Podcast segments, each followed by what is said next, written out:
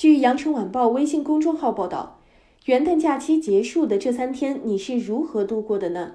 假期余额说没就没，但不要不开心，下一个假期已经近在眼前。你发现了吗？在我们的二月份，竟然可以休息十二天。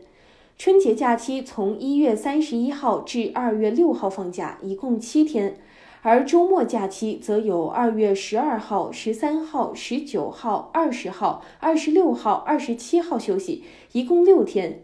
春节将至，同学们也在期待放寒假了。广州市二零二一至二零二二学年义务教育阶段的学校校例显示。二零二一至二零二二学年，小学、初中的寒假一共有二十八天，放假时间是二零二二年的一月十七号，也就是腊月十五；开学时间是二零二二年的二月十四号，也就是正月十四。而暑假的起始时间为二零二二年的七月十一号。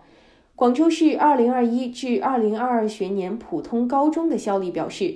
普通高中的寒假一共有二十一天，放假时间从二零二二年的一月二十四号开始，也就是腊月二十二；开学时间是二零二二年的二月十四号，也就是正月十四。暑假的起始时间为二零二二年的七月十号。盼望着春节，当然也要准备好春运。从一月三号，也就是星期一开始，我们二零二二年的春运火车票也开始发售了。那么，在新年的开工日，你又定下了哪些新年小目标呢？